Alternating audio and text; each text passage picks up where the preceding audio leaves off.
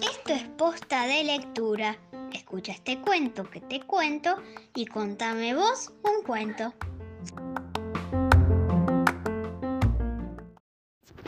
Soy Gonzalo Pérez, de cuarto año, de la escuela número 12 de Rivera.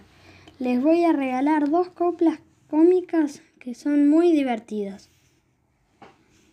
De las aves que vuelan, me gusta el sapo, porque es petizo y gordo, panzón y niato.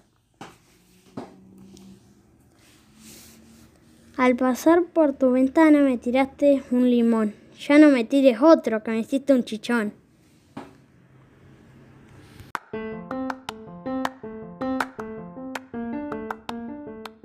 Hagamos posta de lectura. Sigamos de cuento en cuento.